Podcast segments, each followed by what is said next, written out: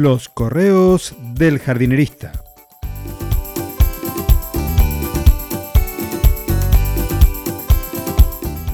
En el episodio de hoy, muchos caciques, pocos indios.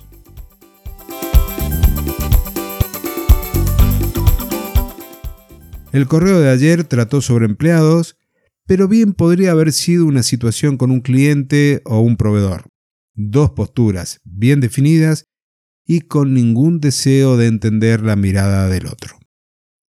La historia de hoy está inspirada en un meme que recibí por WhatsApp. Una foto de un grupo de obreros de una empresa que estaban trabajando en un pozo en la vía pública. Seguro que la has visto. Eran como nueve. Uno estaba en el fondo, cavando con una pala, y el resto mirando. Cada uno tenía un cartelito con su cargo. Había supervisores, supervisores de supervisores, capataces, inspectores. Seguramente también había un ingeniero de pozos artesanos y defensores del filo de la pala. Vamos, que se trata de un meme. Muchos caciques y pocos indios hubiesen dicho mis abuelos. Puede que la imagen descripta se haya tratado de una instantánea en un evento muy extraño y que el resto del tiempo todos estén haciendo cosas distintas de mirar. Pero también puede que tuvieran una sola pala. O no, que así sea su modus operandi.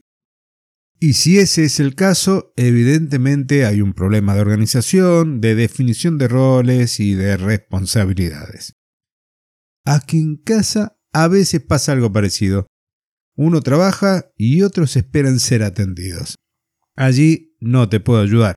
Pero si necesitas una guía en tu empresa o con un equipo de trabajo, recordá que podés contratar una consultoría conmigo y más ahora que con la clave secreta podés acceder con un 25% de descuento. Y que me gustaría que te quedase como aprendizaje del episodio de hoy, del último de la semana. Primero, procura conocer bien las personas con las que trabajas sus fortalezas y sus debilidades, para que las primeras te lleven a constituir equipos de trabajo que se desempeñen en armonía. Y como última recomendación, una frase que escuché hace mucho tiempo, que la verdad que me gustó mucho, y es, si querés la fórmula del éxito, no te la puedo dar.